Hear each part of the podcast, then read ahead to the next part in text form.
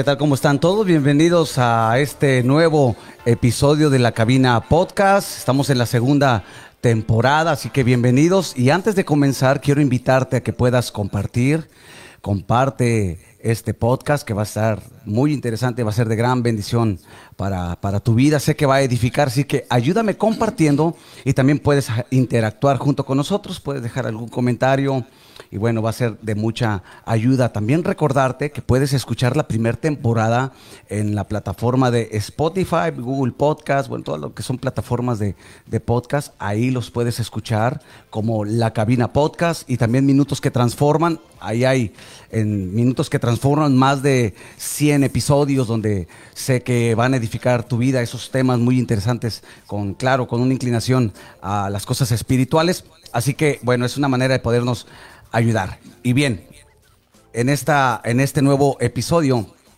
vamos a tener una plática, una conversación con una persona que tengo algunos años de, de conocerle y sé que, bueno, su experiencia y lo que él vaya a platicar, sé que va a edificar tu vida.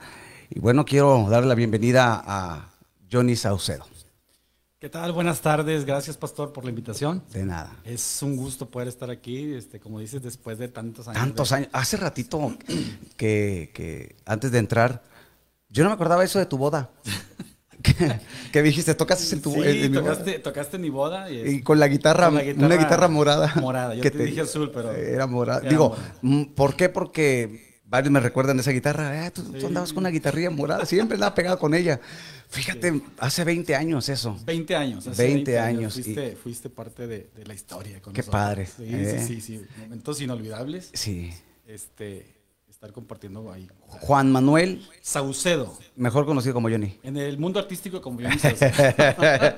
como Johnny Saucedo. Eh, para los que, bueno, eh, no lo identifican, él es hermano de Pala Saucedo, ¿verdad? Pastor en el centro. Saucedo. Josué, que más también conocido como Pala, Como Pala, ¿verdad? sí, sí. toda la gente, pues, sobre los sobre- sobrenombres, ¿no? Sí, ¿verdad? El, el, el sobrenombre Los amigos. o el, el apodo ¿verdad? que tenía de, de adolescente, pero ahora es el pastor Josué Saucedo ahí en el centro de fe San Pedro. Pe- San Pedro. Sí, es San Pedro, ya, ya los límites de ahí de San- Santa Catarina con San Pedro. es, así es. Y bueno, gracias por aceptar y, y tenía cuánto tiempo sin verte, hablábamos que 10, Mm, diez Dos- años. un poquito más de 10 años, sí, ¿verdad? Sí, sí, 10 años más o menos. Bueno, y es. Pero aquí estamos todavía. gra- gracias a Dios y, y sé que hay un testimonio muy interesante, un testimonio de, del poder de Dios, pero ahorita vamos a, entrar ahí. Eh, ¿Dónde naciste? Monterrey, Nuevo León. Norteño, siempre. Norteño 100%, de carne asada.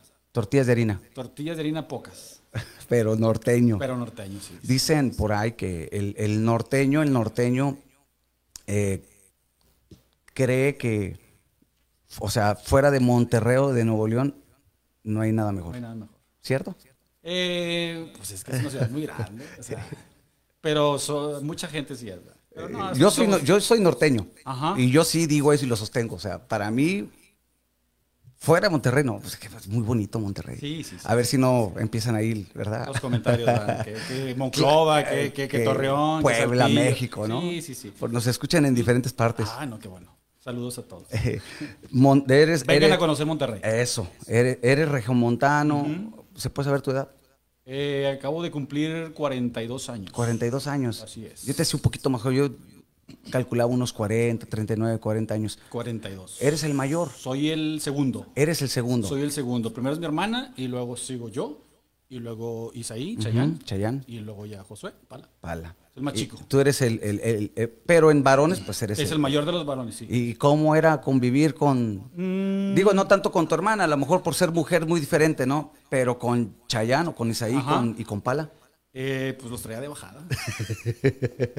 sí, los traía de bajada. Este, eh, fui su maestro en muchas, en muchas ¿De qué, te, travesuras. de qué te acordaste? En muchas travesuras. Este, la pasamos muy bien. ¿Sí se llevaban bien? Sí, sí, ¿Sí? sí, sí, La, la llevábamos muy bien. Claro, entre Chayanne y yo hay, hay cuatro años de diferencia. Y pues es- él se llevaba más, más con Pala. Más con José. Sí, con Josué, sí.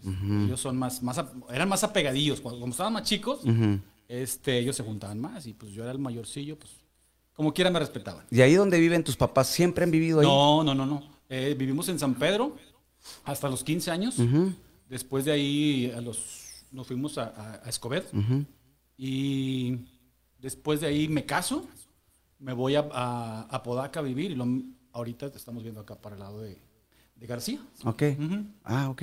Entonces, fue, fue, me imagino que ha de haber sido interesante, ¿no? El, el, el, el, el ver esa. Yo te conocí, digo, ya, ya estabas grande, ¿no? Ya tienes tus veintitantos años. Eh, ve- échale 20, 20. 20, Tenías porque como me- 20. Me, casé a los 21. Ah, ok, ándale. Sí, sí, O me sea, ya, ya, ya tienes tus 20, pala. ¿Cuántos tendría? Échale. Eh, pues es más chico que yo, 6, tendría 14. Sí, era un adolescente. Sí, yo me no, acuerdo. no, no, era, era un chicuelo. Tremendo ese pala. sí, no, Ah, ese hacían unas, híjole, qué bárbaro. No, pues sí. Y, y- y bueno, yo los conocí ya estando en la iglesia, ¿verdad? Y, y cantas, Eh, sí, ¿verdad? Dirigías la alabanza. dirigíamos, este, nos gusta mucho dirigir la alabanza. ¿Todavía lo haces? Eh, ahorita, eh, no, ahorita, ahorita con mi hermano, este, me estoy congregando con mi hermano ahí en San Pedro. Este, y no, todavía no, todavía no. Estamos, Ok, pero sí, pues, un tiempo estuviste dirigiendo Sí, me gusta mucho. ahí en el centro de es. ¿verdad? Donde Sí, sí, se puede decir que donde creciste. Donde, sí, donde crecí, espiritualmente ahí crecí. Eh, ahí fue donde, donde Dios nos afirmó. Sí, porque yo recuerdo cuando, cuando te, te co- te conocí, tú ya dirigías la alabanza. Tu sí, sí, esposa, sí. tu esposa, bueno, casado, casado, ¿cuántos? ¿20 años? 20 años, ¿Hijos? tengo dos hijos. Dos hijos. Tengo a Jaciel de 19, Ya, un joven. sí, ya está en la facultad. Y tengo a Dana Paola, ella tiene, acaba de cumplir 15 años. El Una que yo cumplo años, ella también cumple años. Son del mismo día. El mismo día. Órale, qué Me bendición. ahorro una fiesta. Sí, cómo no. te ahorras una carne asada y dices, vente. Ahorita en esta ocasión, pues me ahorré la quinceañera, ¿no? 15 años ya una señorita. Ya, una señorita. Sí. Todo mi querer. Sí, me imagino, Los ¿verdad? dos, los dos. Sí, sí. Yo tengo dos varones, pero eh, siempre he escuchado que, que cuando tienes una hija es otro rollo. ¿Cierto? ¿O en tu experiencia? Este, yo trato de, de- de- de- tratarlos igual a los dos, de, de amarlos igual a los dos. Pero ella, ella como que. Como que encontró tu punto débil. Híjole, sí, como que. ¿Verdad? Dicen que las- Como que te conquista, o sea, como que te roba ahí un pedacito de ti. Y, y, híjole, eso te hace que. Yo he te escuchado eso. Yo he escuchado eso. Que, que las niñas, o sea, tienen como que esa habilidad, ¿verdad? De, Sí, de sí, sí, encontrar el punto donde te quiebran. De hecho, el niño dice: Tu consentido te habla. Pero no, no, los dos son iguales. Y tu esposa, Juani, Juan y Botello, este, híjole, ¿qué te puedo decir? tu Compañera, compañera. de aventuras, de ahorita en este proceso que acabamos de pasar, este, híjole, la admiro. Sí, Sí, me imagino por la situación que en un momento la platicamos, ¿verdad? Que ahí, ahí, claro está que se mira el respaldo, ¿verdad? Claro. De la ayuda idónea, Así ¿verdad? es, Y, de verdad me da mucho gusto que, que tengas una bonita familia, un bonito matrimonio y Sí, después de a 20 Dios. años, mira, así estar. Sí, gracias Porque digo, son, son jóvenes todavía, Sí, ¿no? somos chavos. Sí, o son sea, jóvenes, pero eh, yo, por ejemplo, también entro todavía en el margen de joven. De joven, sí, sí, ¿Verdad? som- somos de la, de la, de la- de la- de la camada. Más o menos, sí. Pero a lo que voy es que yo les digo normalmente a la iglesia que hoy en día pues no duran tanto ya los matrimonios. claro, son desechables. ¿verdad? A los mucho- cinco, vámonos, Sí, no funcionó. Dos, dos, tres años. He conocido Sí. gente que en dos, tres años dice, oye, ¿cómo le haces? Ujú, Ya 20, pues imagínate. Yo, no, cumplí Dios. 20 29. 29 años y pues no, no son, claro, no son fáciles, No, pero no, no, claro que no.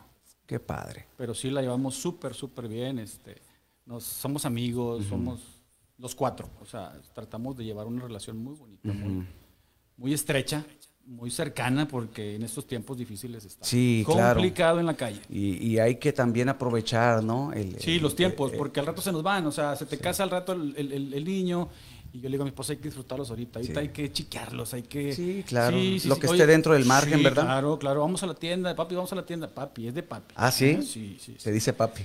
sí. Papi, me llevas, papi, esto. Oye, ¿me das permiso? Qué padre. Sí, sí, sí. Qué que- padre, digo, porque a pesar, digo, que ya tiene 19, 19. 19 años, digo, ya es un, es un hombre, pues, y- Ah, y, a veces a lo mejor yo, yo a esa edad, Está más alto que yo. ¿A poco? Sí, está, mira. Yo creo que el Está doble. macizo. Sí, sí, sí, sí. Unas piernas que tiene. ¿Hace ejercicio? Juega fútbol, sí, juega fútbol. Fútbol, soccer. Soccer, sí, sí, Ok. sí, pero está muy fuerte. Órale, y ya está en la, en La facultad. la facultad. Así es, como padre. comunicaciones. Te decía que yo a esa edad, decirle papi a mi papá, no, no, jefe. ¿verdad? Papá. Mi hijo, el menor, me dice jefe, ¿verdad? Mm. Pero eh, digo, qué padre. Bueno, yo en, en ese sentido digo, qué bonito que, que tengan esa, esa Sí, relación, muy- ¿verdad? Sí, sí, muy padre, muy padre. Y, y entonces volviendo acá con, con tus hermanos, digo poquito, porque cuando los conocí, bueno, ya Pala apenas yo creo que empezaba a tocar, ¿no? Sí, era cuando estaba haciendo los pininos con la batería. Y, y Chayanne ya fue después, un poquito, Sí, un más poquito adelante. Más adelante. Tú ya dirigías la alabanza, tu esposa canta también. Canta, sí, hace, hacía, hacía coros cuando estábamos ahí. O sea, éramos una familia eh, al servicio de Dios. ¿Qué, qué- qué? Yo me recuerdo esos tiempos, digo, ahorita platicando contigo. Hicieran, era como que un, un- un tiempo muy bonito. Sí, sí, sí. La verdad. la verdad, Yo todavía sí. no era pastor en ese entonces. Ujú. Eh, no digo que lo sea ahorita, todavía me falta. sigo aprendiendo. Sigo- Un experto ya, no, sigo aprendiendo. Pero me acuerdo, digo, tú me conociste en esa etapa, ¿no? Donde era un congregante y yo los miraba a ustedes y pues sí, era una etapa muy bonita, ¿no? Sí, en, la en ese, mucho, en ese mucho. entonces, Sí, sí, sí, la ¿verdad? De, muy de suave. los cultos que ibas a los jóvenes también. Eh, jóvenes, sí, pues a veces nos aventábamos el maratón desde la mañana, y luego el de, la- el de los jóvenes y luego el de la tarde. No, terminabas. ¿Quién era el pastor de jóvenes? Eh, cuando yo llegué ahí, estaba el pastor Ricardo Cabrera, creo que ahorita está en Puebla, ¿no? No lo, no lo reconozco. No sé dónde está, Ok. pero él era, él era el pastor de, de jóvenes. Ricardo Cabrera. Órale, no, no, no, no, lo, no lo conocía él. Y bueno, eh, ¿tú a qué edad conociste al Señor? Híjole, vengo de, de mis papás, son cristianos de toda la vida. ¿Ah, sí? Sí, sí, sí. Este, mi papá tiene un testimonio muy, muy padre, eh, que Dios, Dios lo, lo sanó. Este, y a raíz de ahí mi papá empezó a congregarse. Mi mamá. Pero no se convirtió en centros de fe. No, no, no, no. Ok. No, de una iglesia allá en San Pedro, una iglesia chiquita, que les llaman tradicionales. Ajá. Este, ahí él, él- él conoció, conoció a Dios y le sirvió, le siguió. Y después mi mamá, mi mamá era, uff, Ustedes eran unos niños, me imagino. sí, sí, éramos unos, unos, unos niños y nos empezaron a llevar a la iglesia y todo muy padre. Este, pues llegas a la adolescencia y quieres jugar fútbol afuera y quieres este, andar con los amigos y todo eso. Este, y luego ya como que sientas cabeza. ¿A los cuántos años? Porque digo, este punto que voy a, a tocar lo he hablado con varios, tanto hijos de pastores como eh, creyentes, ¿verdad? Que pero que nacieron en, en- en casa o casa cristiana. La casa era cristiana, le digo, porque aquí el asunto es algo personal, ¿no? Tú a los cuántos años eh, diste Mi decisión. Tu Tomé decisión, mi, mi exacto, decisión. sí. A mis 10 y... ¿Qué sería? 17, 18 años. 17, 18 años. O sea que prácticamente cuando te conocí estabas recién. Recién convertido, Recién convertido. Digo, porque tus papás siempre han sido cristianos, les, o claro es que les enseñan principios Claro. bíblicos, etcétera, pero otra cosa es cuando uno toma la decisión. Toma la decisión de servir a Dios y de seguir a Dios. Entonces, 17 años. ¿Y cómo fue tu conversión? Este, pues yo venía batallando con unas, pues te gusta la música, te gusta andar este, con los amigos y todo eso. Y en, un- en una, una ocasión me invitan a un culto de jóvenes. Y, este, y me dicen, viene una profeta y viene esto y lo otro. Y, y pues ahí es donde Dios viene a, a- a sellarte, ¿verdad? Viene a sellarte, a separarte para Él y ya no tienes para dónde hacerte. Porque digo, prácticamente tú ya tenías un conocimiento, una información, Sí, sí, sí, claro. una instrucción. Y ahí fue donde tú dices, aquí fue donde Dios me marcó. Aquí fue donde A yo- los 17 a los años. 17 años. Pero nada más, digo, que anduvieras en rollos pesados. No, no, no, no, no. Cosas de, de jóvenes. De jóvenes que dejabas de ir a la iglesia por ir a jugar o por irte con los amigos o, o por irte a una fiesta. ¿Nunca te dio por andar en otros asuntos? Así que No. dijeras, no, pues sí estuvo. Sí, no, no. No, No, gracias no, a no, Dios. No, no, gracias a Dios. Este, me libró de todo eso. Digo, como dice la palabra, destruye al niño y nunca se aparta. Sí lo pensé, o sea, el hecho de que tus papás hicieron un buen trabajo. Claro, sí. Sí, sí. No, Bueno, que tengo la bendición de conocerles Sí, también, sí, también. de conocerles. Y sí son una gran bendición tus Sí, papás. la verdad que sí, mucha gente me lo ha dicho. Entonces te conviertes, ¿cómo fue? ¿Recuerdas? ¿En dónde fue? ¿Fue en ese evento? En el centro de fe. Pero fue en ese evento de la profeta que invitaron. Sí. ¿Cómo fue? Sí, este. Eh, pues yo te digo, venía, venía batallando con ciertas áreas y, y, y me dice, me dice, me dice, pásale. Ah, te, te, te hablaron. Sí, eh, pues yo estaba en la primera fila y, y este, y me dice, ya, ya le intentaste por todos lados y no puedes. Este, claro que no andaba haciendo cosas malas, ¿verdad? Eh, pero sentías ese vacío, o sea, esa tristeza, esa soledad. Sí. Y, y- y- y, pues yo quería, yo quería otra cosa. Y en, en ese, en, ese, en esa reunión eh, me dice, yo te escogí desde el vientre de tu madre, este, estás separado para mí. Eh, muy bonito, muy bonito. Wow. Este, Empezó a hablar el Señor a tu empezó a vida. hablar Dios a mi vida y dije, no, pues ya. Tuviste tu encuentro con Él. Sí, no, esa ocasión, eh, pues te, te quebrantas, te quebrantas y, y Dios te toca y, y- y todo muy padre como, como es su presencia. este, y de- a partir de ahí dije, Señor, pues, a darle contigo. Y desde ahí hasta el día de hoy. Hasta el día de hoy, este, aquí estamos. Claro que me imagino que ha habido sus momentos y momentos, Sí. ¿verdad? Como todos los creyentes, ¿no? Claro. Eh, no creo que sea todo hacia, hacia arriba, también hay de repente bajaditas que son necesarias para aprender a depender de Dios, Así es. ¿verdad? Pero a los 17 años comienzas a caminar, eh, no es, como que no es fácil ser creyente, ser cristiano, porque pues las amistades, ¿cómo tú lidiaste con todo eso? Eh, yo soy muy, muy decidido de que si es sí, es sí, si es Ah, no, ¿sí? es no. Y Qué pues sí, sí te decían, o sea, ahí va el hermano. Y ya vas para allá con los hermanos y, eh, vente, y vamos acá y esto. Y, nunca otro. te sacaron el tapón, porque que yo sepa, pues eran, No, no, no. o sea, ¿no eres bravo? Este. me controlo. Ahorita me controlo. Pero, o sea, digo, a esa edad, imagínate cómo, Sí, cómo lograste tú. Sí, el- no, no, no, era, era difícil y, y- y no te voy a decir que, que los golpeaban ni nada de eso, Ajá. pero, pero sí te sacaban de, sus, de, de las casillas, ¿verdad? Pero hasta ahí, hasta ahí, de que ya, ya mejor le, le sacaba la vuelta al, Claro. al- al- al asunto. ¿verdad? Vámonos y vámonos, vamos a darle. Y así empezamos. Y así en Así adelante. en adelante, así fue. ¿Y en qué parte conociste a, a- a tu esposa? Eh, en esa parte. Porque te casaste bien joven, ¿no? O sea, 20 Sí, años. sí, vein- vein- 21. 21 años. 21 años. En ese, en- bueno, e- ella creo que ya va- empezaba a ir ahí a la iglesia. Si no, más adelante. Fue más No te equivoques porque, mira, Sí, eh, sí, está sí. checando cuentas, Juan. Está, No, fue más adelante, más adelante. Está sacando cuentas. Cuando eh. la conocí, este, primero conocí a mi cuñada, que también fue colaboradora de ahí de, de- del Centro de Fe. Ella fue pastora de jóvenes y este, y luego conocí a, a mi esposa. Pero conocí primero a mi, a mi cuñada. Ok. Y ya te- Y ella me ayudó mucho, mi cuñada, mi cuñada me ayudó mucho. Yo creo que ya sabía, ¿no? Ella estaba orando por mí para su hermana. Ajá. Yo creo que fue por eso que me cuidó. Pero sí me ayudó bastante. Ella sí, me ayudó mucho. se conocieron y ¿cuánto tiempo duraron de, de noviazgo? Eh, con mi esposa duré un año. Le dije, si duramos un año nos, cansa- nos casamos. Nos cansamos. dice. Nos casamos. y este, Ándale, ya Juan ya dijo ya está. al sillón. Este, no, no, no, al año nos casamos. Digo, ¿Y si sí? duramos un año nos casamos. Y sí, así fue. Así fue. Le echamos bastantes ganas para, para, hacer, para hacer nuestra boda. Este, y nos ha ido muy, muy bien. Porque, bueno, eh, claro que todo depende mucho de la persona y de la madurez y eso, pero, pero ya ves que pues hay, hay personas que pueden durar hasta siete años De novios. De novios, sí, sí, ¿verdad? sí, me ha tocado. Y que se casan y, y al año se divorcian. Exacto. Sí. Yo duré un año y meses también. Ah, somos iguales. Un año y meses y yo dije, pues, con- sí, yo así soy de que Sí. se va a armar, ¿para qué le estoy dando vueltas? Sí, ¿para qué la calientes? Exacto.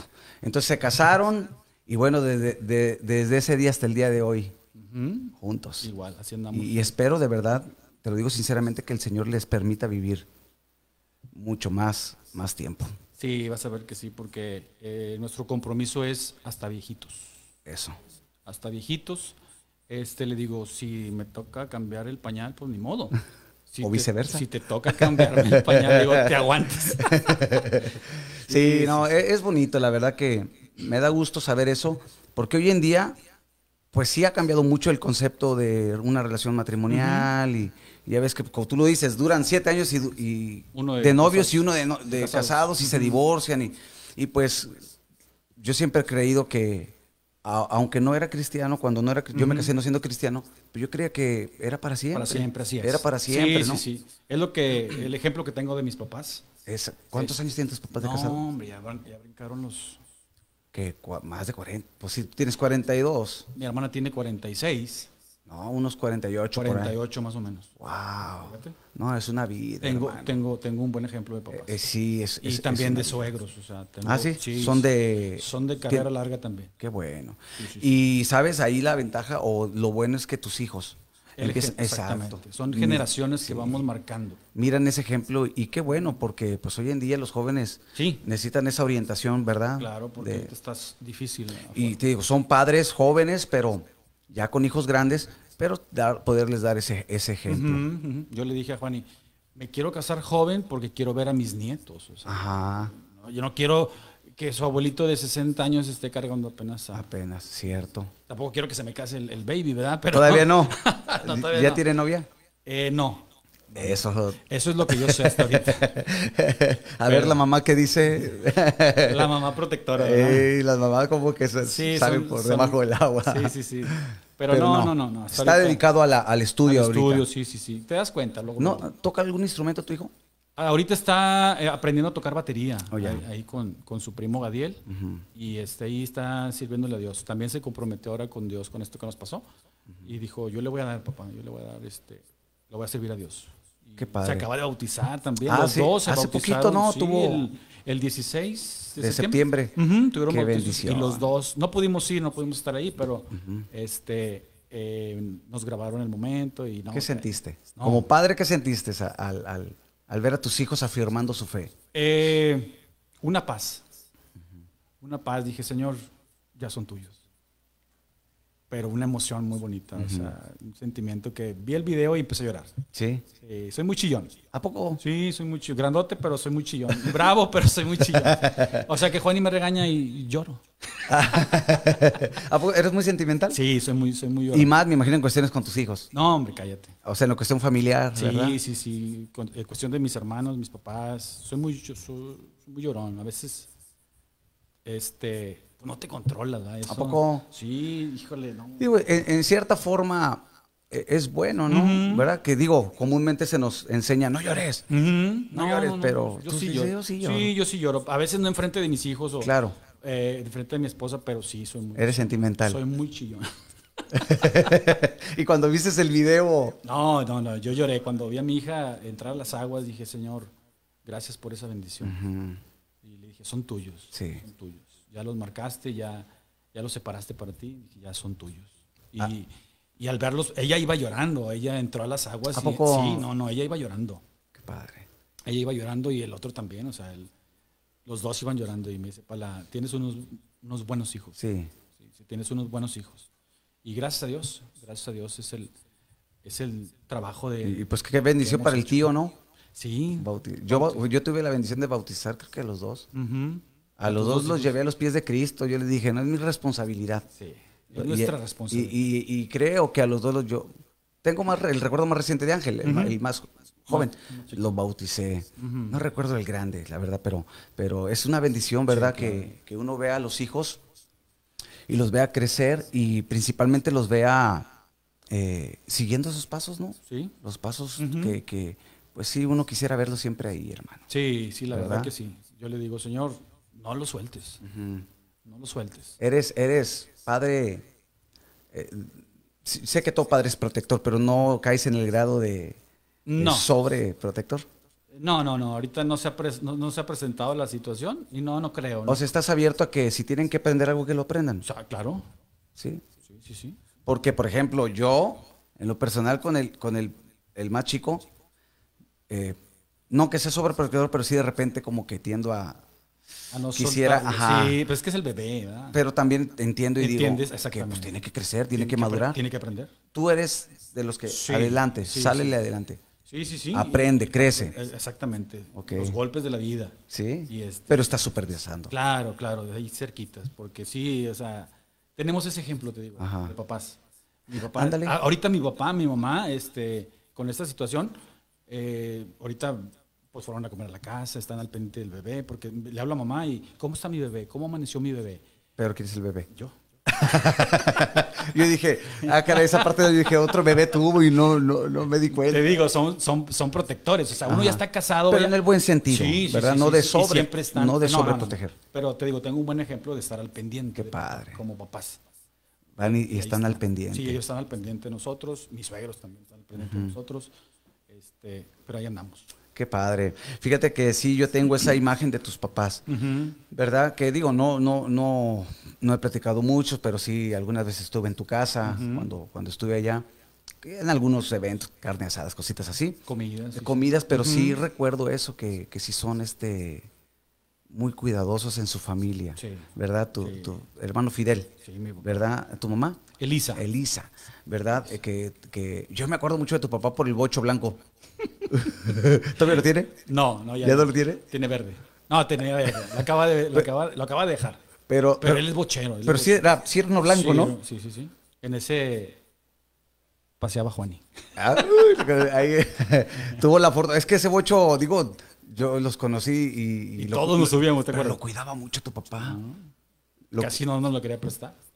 ¿Por qué será? Pues es que nos íbamos. Bueno, se, se iban todos los adolescentes con mis hermanos y. Sí me acuerdo de ese bochito, por eso me acuerdo de tu papá por el bochito blanco. Pero sí algo que, que- que- que me acuerdo es eso, esa parte paterna, ¿no? Y tu mamá también, esa parte materna muy, muy atenta. Sí, y yo sí, creo sí. que eso, ahora tú con tus hijos.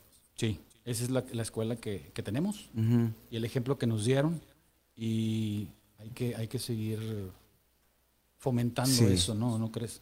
Para que mis hijos también crezcan con, con esos detallitos. Estar al pendiente siempre de sus hijos. Claro.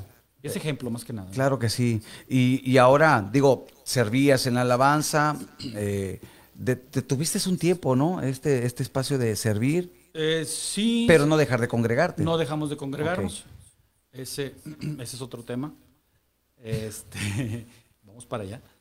Eh, pero sí, sí me gusta mucho, mucho servir a Dios, mucho alabar a Dios. eh, con mi familia y eh, vamos a los hospitales. Ahorita que no se puede, ¿verdad? Claro. Pero llevábamos alimento a los necesitados, compartíamos algo del- de la palabra, eh, orábamos por los enfermos. Este, es un, es un compromiso que hicimos mi esposa y yo después de que ella estuvo un tiempo en el hospital, dos, una cirugía, y vimos mucha necesidad y, y, este, y, y y nació en el corazón de, de- de ella y me dice, oye, ¿sabes qué? Dios puso en mi corazón esto. Digo, vamos a hacerlo, a mí también me lo, me lo puso. Y empezamos a hacerlo. Y estábamos yendo a la, a la clínica 25 y en diciembre hacíamos tamalitos y, y- o comprábamos tamalitos y los llevábamos a la 33 y así andábamos, este, Sí. veíamos Tú gente y en tu la- esposa. Sí, mis hijos. Ah, con tus hijos sí. también, o sea, de modo familiar. Así es. Es Órale. Mi historia familiar. Sí, ¿no? Sí. Y, y es que en realidad así debe de ser. Ujú. Claro, es bien padre cuando te involucras en un ministerio de la iglesia local. ¿verdad? Que, que es bonito, pero yo considero que es bien padre eso. Sí, o sea es que muy padre. la familia sacerdotal, por decirlo así, ¿verdad? que así se le llama, eh, el poder servir. Y, y yo creo que es hasta que, por ejemplo, en este caso, que tu esposa estuvo en la necesidad, vio la necesidad, despertó la necesidad de hacerlo, ¿no? De hacerlo, así es. Y mis hijos encantados. Mis hijos Sí. les encanta hacer eso. Este, y te digo, lo hicimos varias veces en, en- en los diciembres, eh, tres, cuatro años, algo así, lo hicimos en los diciembres. Y el- ahora que estábamos yendo últimamente antes de la pandemia a- al Hospital 25, que lo hacíamos una vez al mes. Ok, pues esperemos si esto se de- reduzca, ¿verdad? Para poder tener... Continuar a- a- con... Claro, si hay oportunidad, fíjate, de ir. Ah, Nosotros sí. lo hacemos aún en medio de la pandemia, hemos ido. Está muy restringido y pues también claro que hay que tener el cuidado, pero sí, obviamente, pues aquí lo principal es orar, ¿verdad? Para que esto se reduzca. Y, y- y tocando este tema, Johnny, que pues tú te tocó vivirla, Sí. te tocó experimentarlo. Me tocó experimentarlo, vivirlo ahora sí en carne propia. Y, y, saben, bueno, todos los que nos escuchan, aquí está un sobreviviente. Está, está un sobreviviente de, de- de el poder de Dios. Y, y yo sé que esto que tu testimonio, sé que va a ser de bendición para muchos, porque yo, bueno, yo la verdad que, que como nos perdimos el hilo, ¿verdad? Pero esto de lo, de lo de la pandemia que a ti te dio el COVID, como que volvió otra vez, es que volvemos a tener la comunicación Sí. porque estuvimos orando por ti, Gracias. en la congregación, en los devocionales estuvimos orando por ti, porque miré algunas fotos, yo eh, no platico mucho con Pala, pues sé que él tiene sus asuntos, yo los míos, ¿verdad? Pero esa vez sí lo contacté, cómo está tu hermano, ¿verdad? Pero este, me gustaría escucharlo. Eh, Gracias. ¿cómo, ¿Cómo fue? ¿Hace cuánto fue? ¿Cómo comenzó todo? Bueno, ahorita todavía no nos dan de alta. Este, tenemos un mes, tres semanas que salimos del hospital. Este, pero sí estuvo, estuvo muy, muy difícil, muy difícil. Ya, ya este, estando de este lado te pones en las noches a pensar la magnitud de la situación que, que estábamos viviendo. La verdad, sí fue muy, muy difícil. En ese momento, este, mm, no, no, como no estaba consciente, o sea, cuando ya iba yo grave al, al hospital, ya no sabía ni, ni qué onda. Este, Pero me platicabas que prácticamente te sentías bien, o sea, Bueno, desde inicio, eh, pues total, nos dieron el, el diagnóstico, nos dicen, pues tienen COVID. Mi esposa eh, y yo fuimos juntos a, a- a la doctora y, y nos dice, "Tó- tómense esto, hagan esto y es leve, nos dijeron. Es leve, este, nos fuimos a casa. eh, el día lunes yo me levanto mm, muy, muy, muy cansado, muy adolorido de la cabeza. Eh, y el día lunes 9 de agosto, y vamos a, a ver a la doctora, ese día nos tocaba. Y no sé, te digo, cómo, cómo llegué yo manejando hasta. Yo vivo acá por los límites de Monterrey y García, Mitras Poniente, y no sé cómo fui a dar yo a San Pedro. A tú y tu esposa iban en el carro. Sí, yo iba manejando. Yo le dije, vamos con la doctora, me siento mal. Nos vamos y a ella le dicen, la atienden primero y le dicen, ya saliste, tú ya estás bien. Dije, bueno, pues era leve, yo también tengo que ir saliendo atrás de ella. Pero no, me pone el, el oxímetro y, y- y saturo 64. Wow. Y me dice, estás mal, hijo. No sé qué estás haciendo aquí. Dice, vete a internar, vete a urgencias. Sentí que se me fue la sangre los Claro. pies. Literal así. Me sentí mal. O sea, nunca me había sentido así. Dije, ¿qué voy a hacer? Y pues, como está la cosa, como las cosas que escuchas, que te enteras, este, que, o sea, yo pensé lo peor. Dije, híjole, Porque 64 oxigena, la- el oxímetro, 64 eso es ya sí. muy bajo. Yo te platicaba que cuando a mí me dio es prácticamente hace un año, 90, 91, 92, y sentí horrible, hermano. O sea, llegar a 64. Sí, ahí sí, ahí sí en el 90 todavía se siente, se siente estable uno. Porque ya cuando salgo, es lo que te piden, que no, no satures abajo de 90. Pero 64 no. ¿Qué, qué pensaste en ese momento? Híjole, tantas cosas que se ¿Sí? en la cabeza, sí. Sí, sí, sí. Y dije, pues ni modo. Me tocó. Eso fue tu pensamiento. Me tocó y me sentí mal, o sea, me sentí mal. Y ya después de ahí eh, busqué a mi hermano, Josué Apala. Lo busqué y, y- y por teléfono y no me contestaba y yo desesperado porque, pues a ver qué iba a hacer. Pero todavía podías tú manejar, ibas hasta ese punto. No, no, no, no. Yo me imagino que ya con la noticia. O sea, me dio más bajón. Sí, si ya iba mal, con la noticia te da más para abajo. Y este y le hablo a mi hermano, no me contesta, y le hablo a mi cuñada, le digo, me urge hablar con Pala, le digo, me urge, me urge hablar. Y creo que se estaba bañando y me dice, vente para la casa. Le digo, es que estoy mal. Este, viene con la doctora y me dice que estoy mal, que necesito internarme. Este, él vive en, en La Fama. O sea, de San Pedro todavía manéjale para La Fama. Yo creo que son unos 5 kilómetros. No sé cómo llegué, pastor. La verdad, no sé cómo llegué. Solamente Dios que nos estuvo ayudando todo este, en todo este proceso. Hemos visto la mano de Dios. Sí. Así literal. Este, llegamos, yo no sabía dónde vivía. Nada más mi papá me ha dicho, tu hermano se cambió, está por aquel lado. Yo doy a su calle y ya este, me dice, deja, deja tu carro aquí. Eh, me, me estacioné todavía. Me dice, ponte ahí, me estaciono. eh, y me subo a su carro. Vamos a, a sacarme unas placas. Salen mal. Este, buscamos otros doctores que me atendieran. Mm, Tampoco, o sea, no, no, nadie quería entrarle. Estaba, estaban así como muy. No sé, la gente ahorita como que está en pánico, ¿verdad? Sí. Y nos fuimos, eh, anduvimos, eh, fuimos por un medicamento que para que me ayudara, eh, fuimos este, por unas gotas, dale esto, se te va, se te va a aliviar. total, en el camino compran un oxímetro, hasta ahorita me estoy, dando, me estoy dando cuenta cómo andaba esos días. Le enseñan el oxímetro, yo iba acostado en el, en, el, en el, asiento, yo no sabía de mí, yo no sabía de mí en ese, en ese momento, yo nomás le preguntaba a mi hermano, ¿cómo estoy? Me decía él, estás bien. Era todo lo que me decía, estás bien, tú estás bien. Pero ahora mi esposa me dice, ¿saturabas qué dijo? ¿Cuánto, Juani? 34. 34 en ese, en ese momento que... Pero eso ya es, ya es un nivel muy crítico. O sea. Sí, no, no, no, viene lo peor. Me voy a, una clínica aquí cerquita de donde estamos. Este, sale la doctora asustada. ¿Qué pasó? Este, me checan. Las enfermedades me checan en 87. Sube. Sube. Yo digo que se equivocaron, como en algunas ocasiones lo pueden hacer. Este, y luego sale la doctora y dice, eh, satura 37. 37. Dice, mi hijo, no sé qué estás haciendo aquí afuera. Tú debes estar acostado, dice, con oxígeno.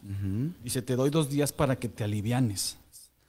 Pero aún así, eso ya es. Oye, espérame, ahí es donde yo veo llorar a mi hermano. o sea, tú estabas aparte. Yo estaba adentro del carro, él estaba afuera y, lo, y lo veo llorando allá. Dije, esto está mal. Empezó a llorar pala. Sí, agarró el teléfono, no sé a quién le habló. Este, dice, la doctora, necesitas estar en tu casa, te doy dos días para que te alivianes con oxígeno. Si no, a urgencias, a internarte. Y total, me dicen, acuéstate en el asiento de atrás, yo en el asiento del copiloto. Así es atrás, dice, no, acuéstate en el asiento de atrás que no te dé el clima. Acuéstate y este, si quieres boca abajo, este, porque estás mal. Y dije, Dios del huerto, ¿qué va a pasar? Total, se empiezan a mover, a, conseguir oxígeno. Eh, unas personas, no sé quién fue, mandaron oxígeno a mi casa.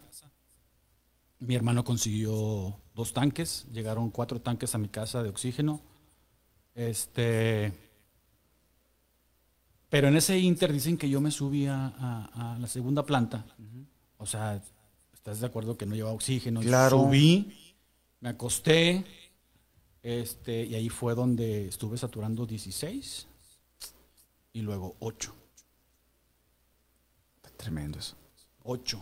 Y yo ya no sabía de mi pastor, la verdad. Ya, ya. Unas cosas que me dice mi esposa, y le digo, no me acuerdo. No me acuerdo. Oye, que estuvo aquí, que vino, que. Pero, pero llegar a ese punto sería para que estuvieras internado y te hubieran intubado, ¿no? Sí.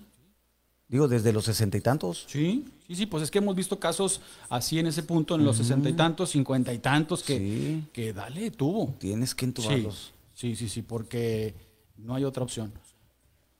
Total, este, me estoy ahí una noche en mi casa, que es tu casa. Gracias. Eh, estoy ahí, ahí paso la noche.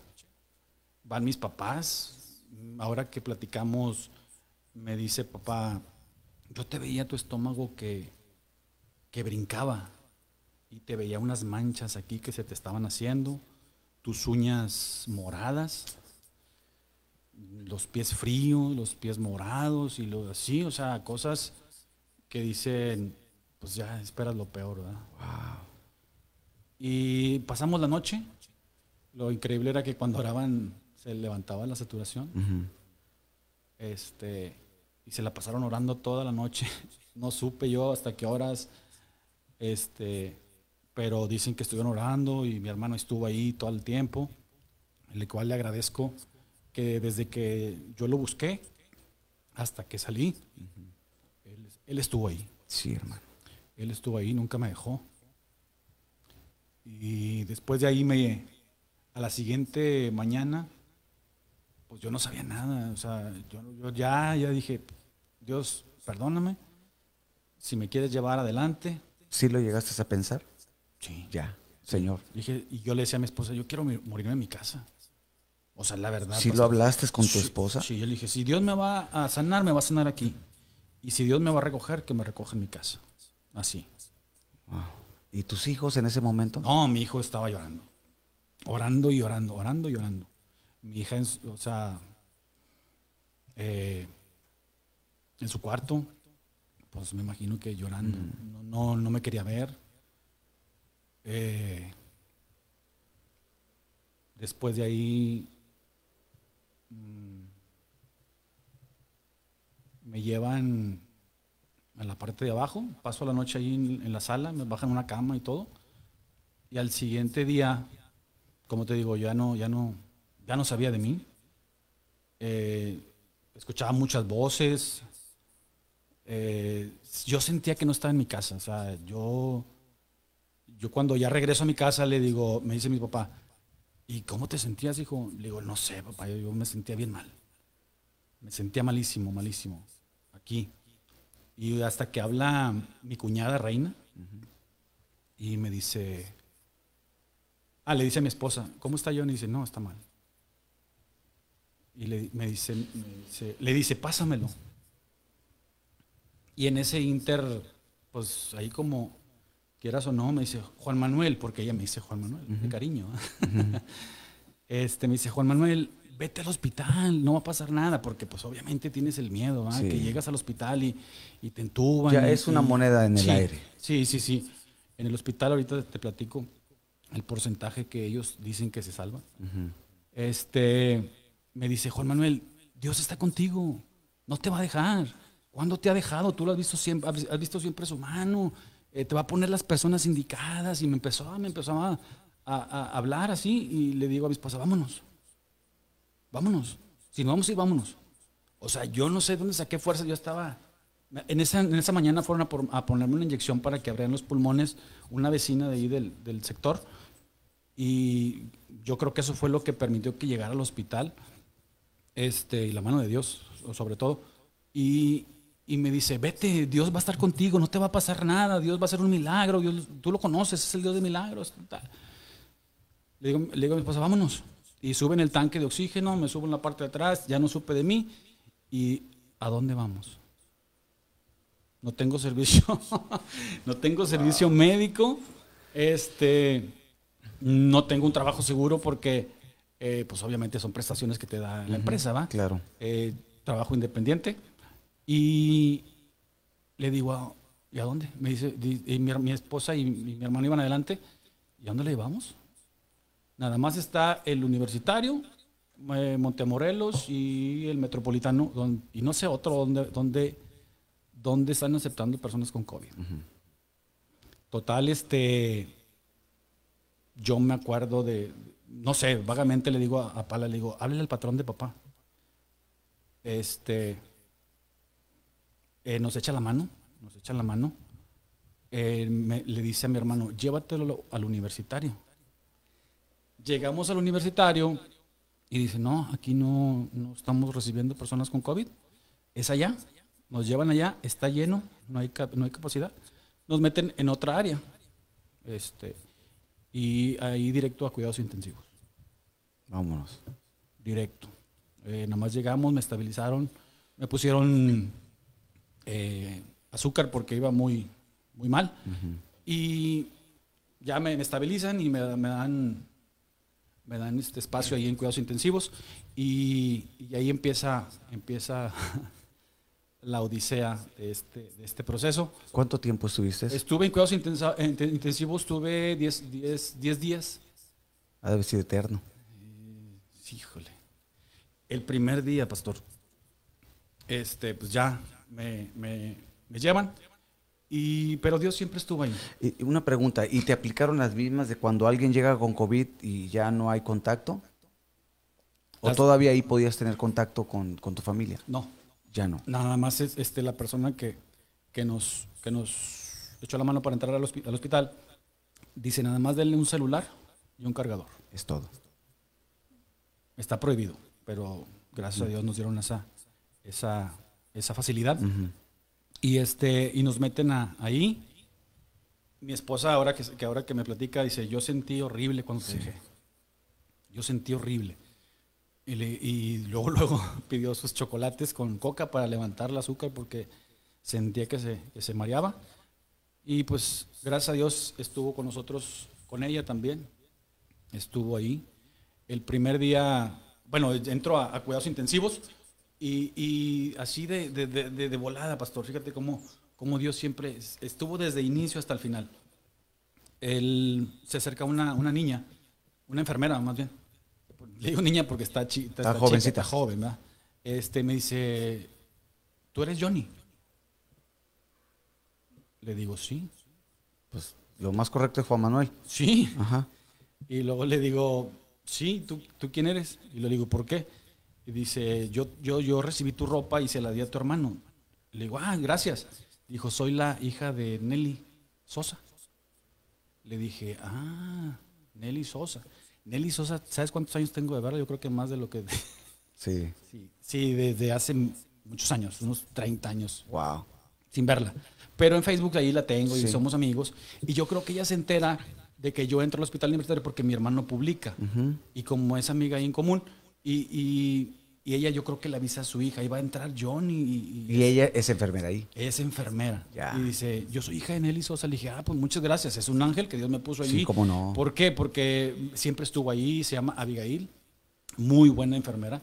Este, eh, estuvo ahí siempre y lo que se te ofrezca, Johnny, mira, aguas, aquí estoy. Y ella me ayudó mucho a, a los ejercicios, hasta ahorita, hasta la fecha, me dio su número y le sigo mm, eh, mensajeando. Y, este, y desde ahí empezamos a ver la mano de Dios. El primer día, pues te ponen a tope el oxígeno y los pulmones pues cerrados. Y tú con aquella desesperación que no sabes ni para dónde voltear y, ay, Dios mío. Pues ese día eh, yo creo que fue el, fue el más difícil porque ese día en la noche a las, a las, a las 4.20 de la mañana le mando un mensaje a mi esposa, le dije, no puedo más. Te encargo a mis hijos. Te despediste. Yo no podía, pastor, no podía, no podía, ya estaba muy cansado, muy cansado. Y total, este, como pude, me dormí tantito y este, y empezó, empezó la, la travesía por ese lugar. Y el- el- al tercer día pasó algo, algo donde Dios hizo el milagro. Donde Dios hizo el milagro, este, me dio un calenturón bruto a las 2 de la mañana. Para esto, mi mamá y muchas hermanas y, la, iglesia de, San Pedro estaban orando por mí. Todos se levantaban a las 3 de la mañana a orar. De 3 a 5 ellos oraban. Y, este, y ese día eh, me dio un calenturón muy fuerte y, empecé a sudar. O sea, me sentí mal. Y, y ahí fue donde, bueno, antes de eso yo le dije a Dios, Señor, si me vas a dejar, déjame. Si me vas a llevar, pues llévame. En, en cuanto a eso, te quería hacer esa pregunta. ¿Qué, qué vino a tu corazón? O sea, en cuanto a, a las cuestiones de Dios directamente. ¿Qué, qué- vino a tu corazón? El arrepentirme, Sí. el arrepentirme. Si lo primero que le dije, Señor, si me vas a, de- a llevar, cuando me sentí a irme el, el primer día, le dije, Señor, perdóname y pues yo quiero estar contigo, ¿verdad? Y fue muy, fue muy difícil, fue muy difícil. A veces son, son, te quedas como traumado, no sé, o sea, como... Claro. Este, y le digo, Dios, Señor, si lo vas a hacer, hazlo. Estabas ya. Sí. en la- ahora sí que te soltaste en las manos sí, de Dios. Sí, sí, le dije, ya no puedo. Ya no puedo, le dije, ya no puedo, si me vas a dejar, déjame, pero déjame bien. Porque este, empezaban los doctores que intúbate. Te vamos a Sí te, intubar". di- sí te dieron esa opción. No, ese, ese no era opción. Ese era, uno, era, era- era Era- el último recurso porque me decía el doctor, ya no tienes, ya no tengo que ofrecerte. Dijo, tus- tu, tu oxígeno, mira, mira, me dice, mira el alto flujo, ¿cómo lo tienes? Lo tienes al tope, lo tienes al máximo. O sea, ya no te puedo dar más oxígeno y tu, y tu saturación no sube. Yo, yo ahí con ese estaba en 83, con todo el oxígeno, o sea, Al 100. al 100. Y los pulmones que no, que no agarraban y que no agarraban. Y luego este me decía, te tengo que intubar. Le dije, no. Wow. Le dije, no, no, no, no. No, yo sabía que si me intubaban, pues acababa de conocer yo un caso que al siguiente día, Sí, falleció. sí. Este, y dije, no. Fírmale aquí. Digo, pues le firmo. Eh, Y Donde no te quieres intubar. te hace responsable, Sí, vamos. sí, sí. Y, y fírmale aquí. Le digo, pues le firmo. Y este, y me dice, te vas a morir. Te lo dijo. Así, así. Son muy fríos. Sí. O sea, o son realistas, ¿verdad? Las dos cosas. Sí, ¿verdad? Sí. Este, Dice, te vas a morir. Le digo, mire, pues si me tengo que morir, me voy a morir y Dios sabe si me voy a ir o me voy a quedar. Le digo, lo que Dios diga. ¿Seguro? Le dije, seguro. Wow. Bueno. Qué tremendo, ¿eh? Dice, bueno, tú sabes, es bajo tu riesgo, me dice. Ahorita podemos hacer algo que tus pulmones los puedo trabajar ahorita. Me dice, ahorita, al rato vas a estar cansado. Y sí, te digo, a las, a las 4 de la mañana yo ya me estaba despidiendo de mi esposa porque ¿Le mandaste un texto? Sí, ya no, ya no, sí, le dije, te encargo a mis hijos, ya no puedo más. Y este, y total, al siguiente día otra vez, dice, ¿ya viste? ¿No mejoras? Te tengo que entubar. Le dije, no me voy a entubar. No me voy a entubar. Que se haga lo que Dios quiera. El tercer día ahí fue donde, donde Dios hace el milagro, pero ellos te tienes que entubar. Claro. Te tienes que, no hay opción. Es una presión. Sí. O sea, iban a cada rato a, a- a- a comentármelo, a decírmelo. Deci- A tratar de convencerte, Sí, a tratar de convencerme. Le hablaban a mi hermano y le decían, su hermano está grave. Su hermano está grave y la única salida es la intubada. Y dice, él también, confiando en Dios. Este, también le manda un mensaje y, y- y- y, pues él le dice a mamá, le dice, mamá, este, háblale a Johnny, nomás no se quiebre. Eh, mándele un mensaje y, y- nomás no se quiebre porque al parecer lo van a intubar. Wow. Porque ellos estaban, o sea, te le contaban a él una historia y yo era otra. ahorita, ahorita vamos para allá. Este, y le dice mamá, mándale un mensaje a Johnny porque no sabemos lo que pueda pasar. Mi mamá me manda un mensaje, y igual mi papá, no, pues, este, yo lo sentía, le digo a mamá, esas, esas palabras que lo, lo vuelvo a escuchar y lo vuelvo a escuchar, y le digo, esas palabras me llegaron al corazón y yo sentía la, la- la- la angustia de, en su voz, en, en la desesperación, no Sí. sé, este, cada vez que lo escucho, y pues me dan puras palabras de ánimo, mi campeón, Pero tú vas a salir. la esencia que era, Sí, que era la angustia que sí, estaban sí, cargando. sí, sí. Le, más le dijo mi hermano, nomás no llore, no se quiebre con él porque no sabemos. Este, para no demostrarme que estaban preocupados, ¿verdad? Pero pues obviamente es una preocupación muy fuerte. Y después de ahí, pues me, me mandan esos audios todos, este, me hablan, ¿Tu esposa te mandó au- audios también? me mandó video. Video.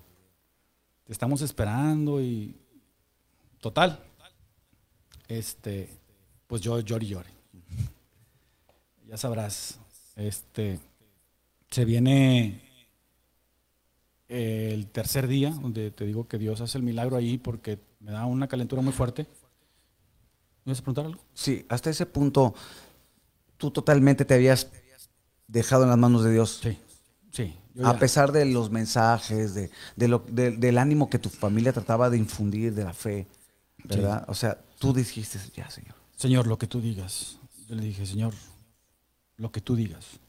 Lo que tú digas. ¿Qué podemos hacer ante, ante su voluntad, verdad? claro. Yo dije, Señor, Es difícil. es muy difícil, muy difícil en esa situación y, y le- híjole, ¿Qué pensabas respecto a tus hijos? no, yo le pedí a Dios, le, le- le decía, déjame, déjame volver a mi casa. Eh, el momento que dices, pues ya lo que tú digas, pero como quiera le decías, le pedías, le decías, Señor, déjame volver a ver a mis hijos, déjame volver a, a- volver a ver a mi esposa, regrésame a mi casa, sáname, ya, ya empezó mi fe. Es que te quiebras, pastor, te quiebras, o sea, y como está la desesperación y luego, ay, en shock. Y ya le digo a Dios, Señor, sáname. Si me vas a dejar, sáname. Pero no quiero quedar con secuelas. Porque el, el- el- el doctor que, que me, que me ve primero me dice, hijo, te tengo que entubar porque tu, cerebro dejó de recibir mucho oxígeno. Eh, le faltó mucho oxígeno en mucho tiempo. Este, te tengo que intubar. Si no, vas a quedar con muchas secuelas en cualquier órgano. Sí. Este, Sí, porque el hasta oxígeno, tu mismo cerebro te puede, o sea, algo te... eh, eh, el oxígeno va a, mucho- a todo el cuerpo, o sea, sí, sí, sí. Si, si el cerebro te deja, deja de oxigenar, o sea, es un peligro. O sea, ya cualquier parte del cuerpo Sí. te puede fallar. Y él me decía, el corazón, el hígado, los riñones, cualquier parte te puede fallar. Le digo, pues no, no me voy a entubar. Total, vamos al tercer día, ¿verdad?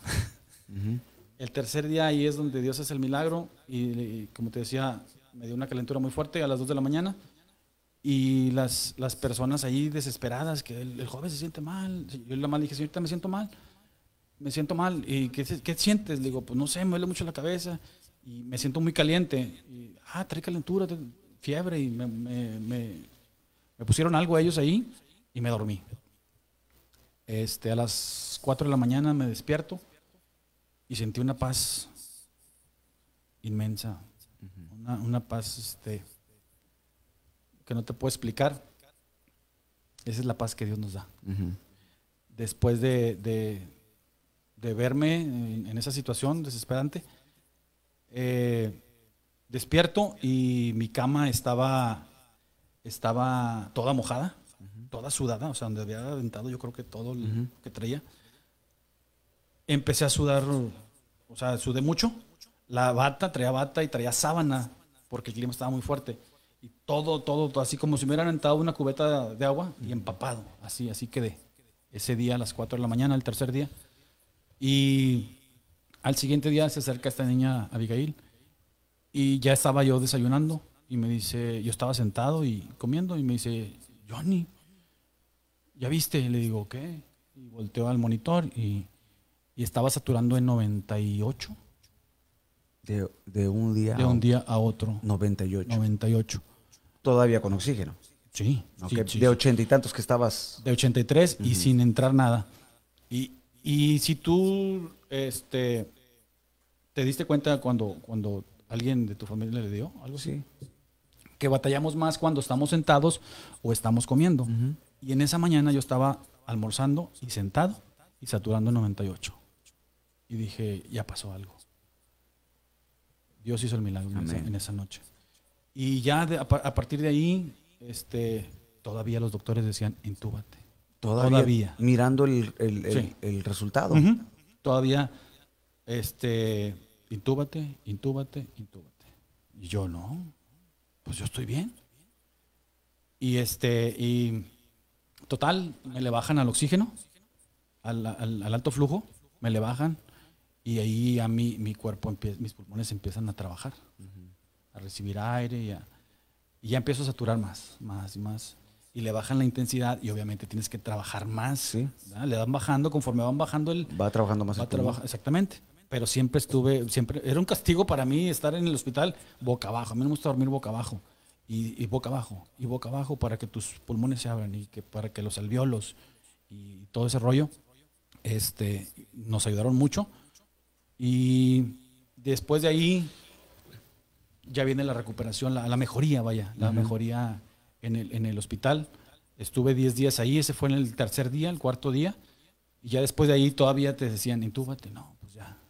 Digo, pues es que estoy, estoy bien, ¿no? No. Aunque ya te habían bajado Sí, todo ese. Sí, sí, sí, sí. Y a un doctor se le sale decirme, este, pues estamos planeando intubarte, pero vas mejorando. Y dije, gracias Dios. Como en el sexto día. Wow. Todavía. Ellos insistían en intubarme. Tremendo. Y dice, pero ya estamos viendo mejoría.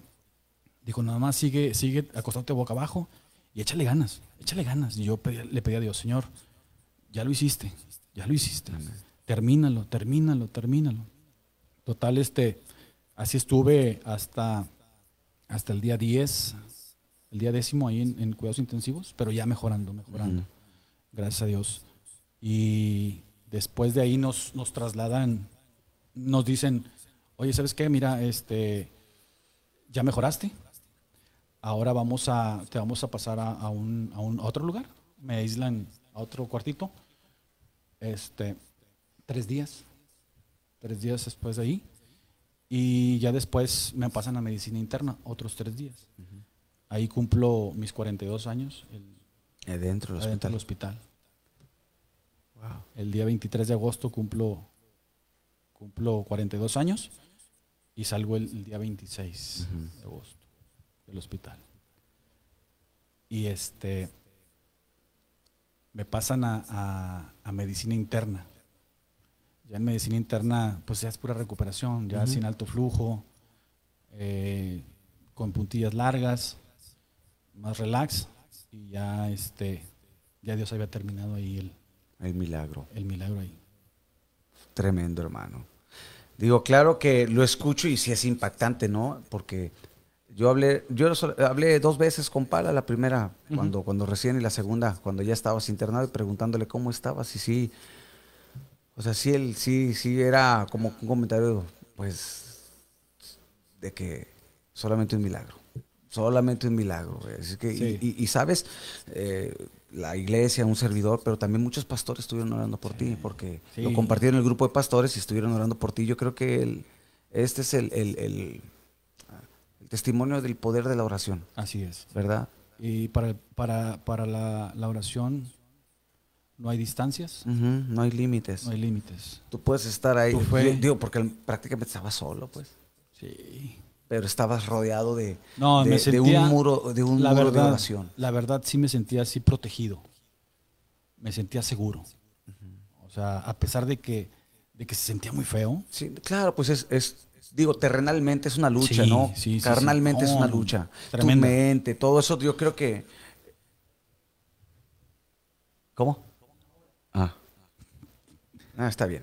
Eh, yo creo que, que a pesar de todo eso, digo, como que es permitido, pues es una batalla que, que- que tiene que pasar dentro, Claro. ¿verdad? Claro. O sea, todo lo que. Ahora, tú platicas así, pero me imagino que se te vinieron un sinfín de ideas y de pensamientos. Tremendos. Tremendos. Y, y- y le doy gracias a Dios porque le digo a mi esposa, gracias a Dios. Y le dije a Dios ahí, le dije, gracias porque fui yo. Sí. O sea, Imagínate ver a tu hijo ahí. no, no, no, no. Imagínate ver a tu, Tu esposa, esposa. no. Le dije, Señor, gracias porque fui yo. Era un sufrimiento, pastor. No te puedes parar. Estás conectado. Sí, Estás conectado todo el tiempo. Tus necesidades fisiológicas. también. sí. Yo batallé bastante, le digo a mi esposa. Yo le hablaba a mi corazón y le decía, no dejes de latir. No dejes de latir. Porque cuando yo hacía mis necesidades, o sea, mi corazón, donde, o sea, tenías que acomodarte, ya es que te dan un video para, para que ahí Sí. te acomodes, ¿verdad? Y este, y, híjole, no, hombre. Y el hacerle un esfuerzo y, y no tener esa- ese, oxi- ese oxígeno que para moverte, o sea, mi estómago así desesperado, o sea, de- o sea, muy, muy desesperante, o sea, y con oxígeno, ¿eh? O sea, no, no, no, no, no. Es algo que, que no se le desea a nadie. a nadie, a El, nadie, el pastor o sea. Joel Durón, que también ya él ha hablado su testimonio, porque también le dio y, Sí. y estuvo también muy delicado y, y Dios lo libró, pero él dice que él experimentó lo que dice el Salmo, eh, cuando andes en valle de sombra y de muerte. Él, dice, él a mí me dice, de verdad, dice, yo pude atravesar el valle de sombra y de muerte. Sí, lo pasamos. Y, y- y que claro que tú también fuiste ese, eh, tuviste esa experiencia, claro, en términos espirituales, bueno, también- no, no solamente espirituales, sino también de, de físicos, ¿verdad? Pero, Sí, claro. pero a lo que me refiero es, en, en ese momento, eh, porque Joel cuenta su, su testimonio y dice, o sea, espiritualmente hubo una, Una lucha. sí, y una opresión. Una opresión, no, no, es una sí opresión. pasaste sí, eso? No, no, no, no, no. Es una opresión bien fea, pastor. O sea, y luego lo peor, ves que la gente de enfrente se murió. El que estaba enfrente de ti se murió. Oye, que aquel está desesperado. se ¿Qué está- pensabas? Ay, viene para acá. Dije, "Ahí viene". No, no, no, se siente una pesadez, pero me sentía confiado porque eh, decía, Señor, estoy en tus manos. Estoy en tus manos, estoy en tus manos. Lo que tú me digas, si me dejas, si me voy, lo que tú digas. Pero como dices, pastor, es, es una opresión, o sea, es una lucha tremenda, tremenda. O sea, sientes una pesadez, un miedo a veces, o sea, somos humanos, Sí, o sea, claro. como humanos somos carne y, híjole, te entran cada, No, y cada quieras cosa. o no estabas entre, la, ahora sí, la vida y la muerte. Sí, sí, sí. Estaba, estaba ahí sobre la línea, sobre la línea. Pero siempre Dios estuvo ahí. Y amén. Y una vez que sales, ¿cómo fue? O sea, que cuando viste a tu familia, a tu esposa. No, no, no, no, no, es un show. Este, cuando estoy en, en, en, en- medicina, in- medicina interna, que, que ya, que ya estás con pacientes, este, porque donde estuve tres días, como que ahí es aislamiento, ¿verdad? Para que, a ver, chécalo. ver cómo Sí, sí, sí. eso. Que ya no traía, yo creo que checar si ya no traía el virus o así. me mandan ya medicina interna y este, tres días ahí, pero ya leve. Y, y- y un, en el día 15 este, llega un doctor y me dice, ¿cómo te sientes? Le digo, bien, bien, bien. Este, pues vas mejorando, ya, ya nada más tienes el 2% de, de, de, de oxígeno. Este, ya, ya, ya, ya, ya la hiciste. Dije, pues gracias a Dios. Me dice, vengo a hacerte unas pruebas. Le digo, sí, adelante, ¿qué vamos a hacer? Dijo, este, vas a, vas a caminar. 15 días sin caminar. Mis piernas, o sea, me adelgacé bastante, pe- perdí muchos kilos. Este, ahorita, gracias a Dios, ya vamos recuperándonos. Qué bueno. Este, pero no, no, no. Yo llegué a mi casa hecho un palo, o sea. Sí. no, Sí no, se pierde chupado. mucho. Yo creo que fueron como 16 o 20 kilos. Wow. Y la sensación de volverme a parar. De volverme a parar. O sea, le digo a mi esposa, ahí lloré. ¿Sí? Sí, sí, sí, sí, lloré. ¿Por qué? Porque pude ver la mano de Dios, dije, Señor, quedé limpio sin secuelas. O sea, me pude, yo hacía del baño, solo. Claro, ahí en, en la cama. Sí, Este, y al final dije, si me puedo parar, ya la hice. sí. Total, me paran. Me dice, ¿qué tienes? Me dice el doctor, le digo, pues es que estoy emocionado. Cuando empezás a llorar. Sí, estoy emocionado, le digo, porque me vuelvo a parar. Dice, camina tres pasos para acá. Caminé tres pasos, saturando 93. O sea, estaba bien. Ya sin oxígeno. o Con ya- oxígeno, con el 2%. Con el 2%. Y luego me dice, ahora siéntate en la silla. No te voy a ayudar. Le digo, no, no me ayude. Me voy caminando a la silla otra vez. Y todo bien, 93. Dije, no, pues ya está hecho. Ya nos vamos. Ya Dios había terminado ahí todo. Y me dice, vuélvelo a hacer. Lo vuelvo a hacer. Todo bien. Le dije, Señor, gracias. Ahí le di gracias a Dios por todo. Sí. Y al siguiente día, pues ya, ya era para irme, el día 16. Cumplimos 16 días ahí dentro del hospital. Y, y, pues ya la prealta ya estaba ahí firmada. Y escucho que pues ya nos vamos, ¿verdad? Dije, ya, gracias. ¿Qué Dios. dijiste? Dije, Ah, quiero ver a mi esposa, quiero ver a mis hijos. Este. Y pues ya. le- me, me dicen, "Mm, ¿ya te vas? Este. Vamos a tramitar tu papelería. No, está bueno. Ya le hablé a mi hermano, le dije, ya, ya nos vamos. Este, ven por mí. Y ya se va por mi mamá, por mi hermana, y ahí van por mí. Y este. Me sacan en silla de ruedas con un tanque de, de traslado de oxígeno, porque no te, no te puedes salir sin, sin tanque. Así nada más. Sí, y un, te piden un concentrador de oxígeno en tu casa. Que alguien también lo donó, no sé quién fue. Gracias a esta persona, que Dios la bendiga. Este, y ya me voy a mi casa. Me voy a mi casa y, y como te digo, soy muy llorón. No quería llorar, le dije, Señor, no quiero llorar al ver a mi esposa. No, pero, hijos". pero iba a ser inevitable eso. Sí, imagínate. sí, sí. Después pero, de esa batalla, Sí. Y mi mamá me decía, nada más no te emociones, mijo. por- para que no te fueras a... Sí, para que no fuera a- Exaltar. a- a- exactamente. Total, ya los veo y hasta el perro me recibió. Sí. Este, sufrió mucho también el perro. Sí, cómo no. Extrañaba a su amo. Sí, este, ya veo a mi esposa, veo a mis hijos y, y no, no, no, es una alegría volver a casa. Yo, yo sé que a lo mejor esto que voy a decir, digo, claro que es obvio lo que voy a decir, pero sí te cambió la vida, Sí. ¿verdad? O sea, ya no ves las cosas iguales. No, Después de eso, ¿qué dices? no, después de eso ya. Híjole. Claro que, y, y sabes, eh, a mí me sorprende, Johnny, porque, porque digo, sí estuvo, es una batalla y, y pues esto, esto es algo tremendo que, que lamentablemente, ¿verdad? Ha- y ha golpeado a muchas personas. Claro. Ah, unos como tú han superado, lo, lo he escuchado, testimonios cercanos, otros eh, lejos, pero han salido adelante. Claro. Pero hay otros que no. ¿verdad? Y ha golpeado mucha, ha, traído mucha tristeza y desconsuelo a, a familias. Pero eh, es una realidad, ¿no? Y, y- pero también la realidad es que vemos el poder de Dios. Claro, siempre Dios ha estado ahí. Vemos el poder de algo Dios. Quiero, quiero comentarte algo también, pastor. Este, pues ya ves que como comentabas ahorita, en la iglesia, pues a veces hay así, hay así, hay así, hay subidas y bajadas. Y en un tiempo, hace, ¿qué sería? Tres, cuatro años, yo le, yo le dije a mi esposa que yo ya no quería,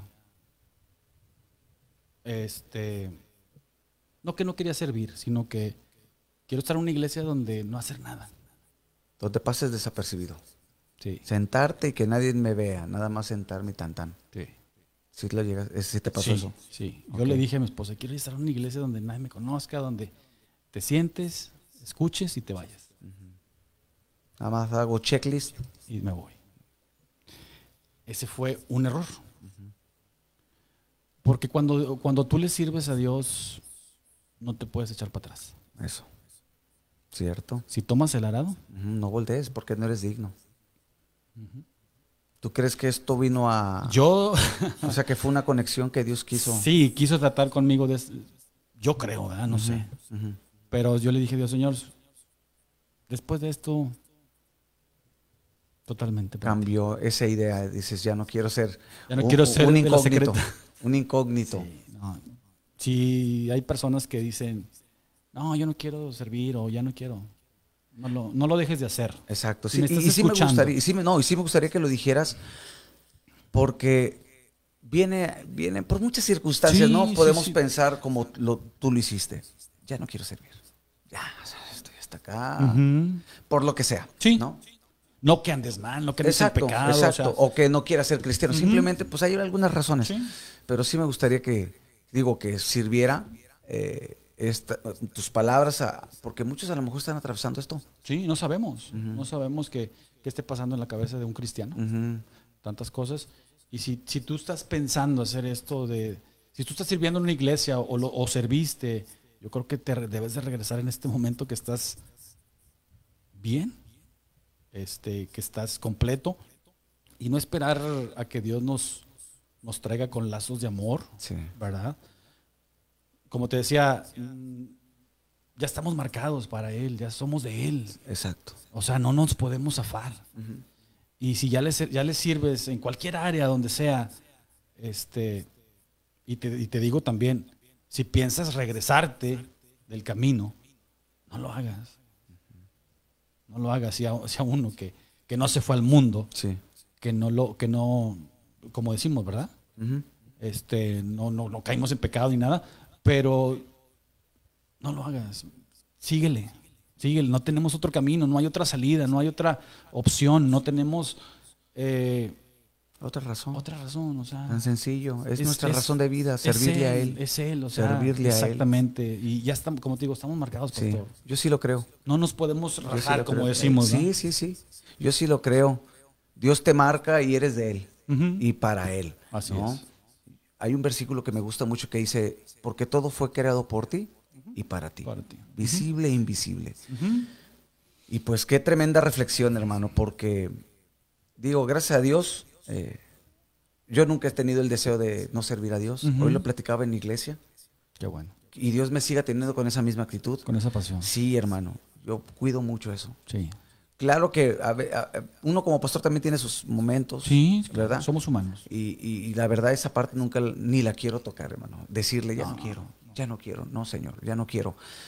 Porque sí creo que Dios nos escoge y es un privilegio. Claro, es un privilegio. En cualquier área donde sirvas, sin importar si es visible o no, lo que si sea. cuidas carros, si estás Ajá. ahí al frente, si estás con los niños. si cantas, si tocas, lo que sea. Lo que, lo que hagas. Si Es un privilegio el Es rey. un privilegio servir a Dios.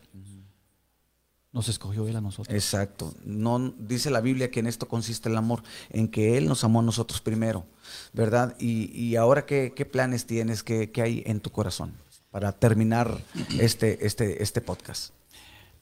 Eh, servir a Dios de todo corazón. Sí, quieres. Sí, ahora sí, vas directo. Ahora sí, yo le dije, le dije a mi hermano, le dije a Pala, le dije hasta donde tope. Sí. Ahora sí que estamos viviendo tiempo de gracia, ¿no? Sí, sí. Sí, porque ya nos, ya nos veíamos del otro lado, la verdad, este, muy, muy, muy duro. Pero sí, a, a darle con todo, a darle con todo, servirle, eh, donde sea, donde sea. O sea, si es cantando, adelante, si es este eh, en un grupo familiar, si es este con los niños y es sirviendo, te digo, cuidando los carros, con todo. Ah, es, de verdad que sí, espero y, y- y- y de verdad un día pueda verte ya ahí sirviendo al Señor y cumpliendo principalmente, digo, ese voto, que a veces, Ujú. ¿verdad? Uno en esos momentos hace votos, Es un, es un pacto, ¿verdad que Es sí? un voto, un pacto. Y, y, pues uno tiene que ahora, Dios ya hizo su parte contigo, Así es. ¿verdad? El hecho de que aquí estás, hermano, dándonos el testimonio, eh, principalmente eh, exaltando el nombre del Señor, porque... es. eh, A él la gloria Sí, por su hermano, poder. Sí, sí. Y que también a los que nos escuchan, que, que- que puedan cobrar esa fe si tienen algún enfermo en Claro. casa o algún enfermo en el hospital, que no dejen de orar, Así que no es. dejen de interceder, que no dejen de creer, ¿verdad? Porque Dios, Dios claro que es soberano y Él, Él tiene la última palabra. Así es. ¿verdad? Así es. Pero yo creo que siempre hasta el último momento, como lo pudo haber hecho tu esposa, tu, pa- tu- tus padres, tu hermano, tu familia, nosotros estábamos Amigos, orando. claro. Dios, pues hasta el último momento vamos a, vamos a estar ahí, ¿verdad? Y, y, pues es un Dios de milagros, de poder. Eh, y, y de verdad me, me impacta, Johnny. Por eso yo te hice la invitación, porque sé que de esto muchos van a, van a, se van a levantar en fe. Claro, ¿Verdad? claro. Se van a levantar en fe. Y, y pues ahora tú eres. ¿Cómo te pones en Facebook? Pones una frase ahora en tus comentarios. Ah, este, ya no vivo yo. No, no, yo soy un mensajero. Ah, soy un mensajero. Yo cuando lo miré dije, pues es que sí. Somos mensajeros. Sí, pero en el sentido de que ahora tú tienes, entendiste como que, El mensaje. sí, soy un mensajero, Soy un mensajero. porque en realidad eso es lo que somos. ¿verdad? Eh, todos tenemos una experiencia con Dios, yo tengo mis propias experiencias donde Dios me ha hecho, eh, ahora sí que el milagro, su amor, su favor, y, y por eso te digo, yo por eso no me muevo. No, no. ¿Sabes? Para, para terminar, me recuerdo un salmo que yo creo que viene muy, a- muy acorde a esto. El Salmo capítulo 30, cuando dice, por la noche es el llorar y por la mañana vendrá. Vendrá la alegría. Dice, y, y cantará mi lengua tu justicia, ¿verdad? Yo creo que tú puedes decir Así eso, es. ¿verdad? Ya pasó Ya el pasó la noche, Ajá. ahora estamos amaneciendo. Ya viene la alegría ujú. Y vamos a, a cantar su, justi- su Sí, justicia. sí, pues sus Exaltar obras. sus sí. obras, exaltar sus obras, contar a la gente de los milagros, este, y a darle, por su- a darle. Así va a ser, hermano, y, y- y, pues cuenta conmigo, hermano. Estamos Gracias. para servir, ¿verdad? Pues eh, es la intención, ¿verdad? Gracias. En donde sea, eh, somos el cuerpo de Cristo y, y apoyarnos en oración, hermano. Así es, siempre. Eh, palabras finales que quieras dejar para los que nos Híjole, si escuchan o tienes, nos si tienes una necesidad en, en- en tu familia, eh, tienes enfermos, tienes problemas matrimoniales, no dejes de orar. Dios hace milagros. Así es, Y yo soy uno de ellos. exacto. Johnny, gracias por, por compartirnos este testimonio y compartir este podcast con un servidor y pues todos los que se conectaron, hermano, y de verdad esperemos y en otra ocasión este puedas también estar acompañarnos y- Claro. y, nos, traemos a Pala y a- a Pala y a toda la banda. Juntamos a la banda aquella de, de ese Sí. entonces que era Martín, Chuyín. Chuyín, eh, ¿quién este, más estaba? Nada más. Pues ¿no? era Pala. La, la gui- la guitarra Mar- Martín. era Martín. Tú, Martín, eh, Chayanne el bajo, el Pala la batería y Chuyín el. Y nos aventamos un palo Ah, más. Sí, sí. Así es, pastor. Gracias, hermano. No, no, no, no. Un gusto poder estar aquí contigo Gracias. compartiendo los milagros de Dios y del poder de, de- de- de- de- de Él.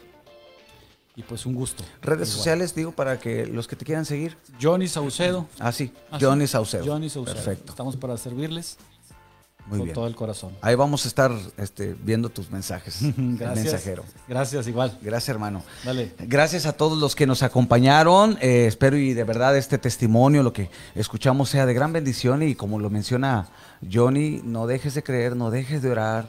Dios es un Dios de milagros y lo puede hacer así como lo hizo él, lo puede hacer a ti también.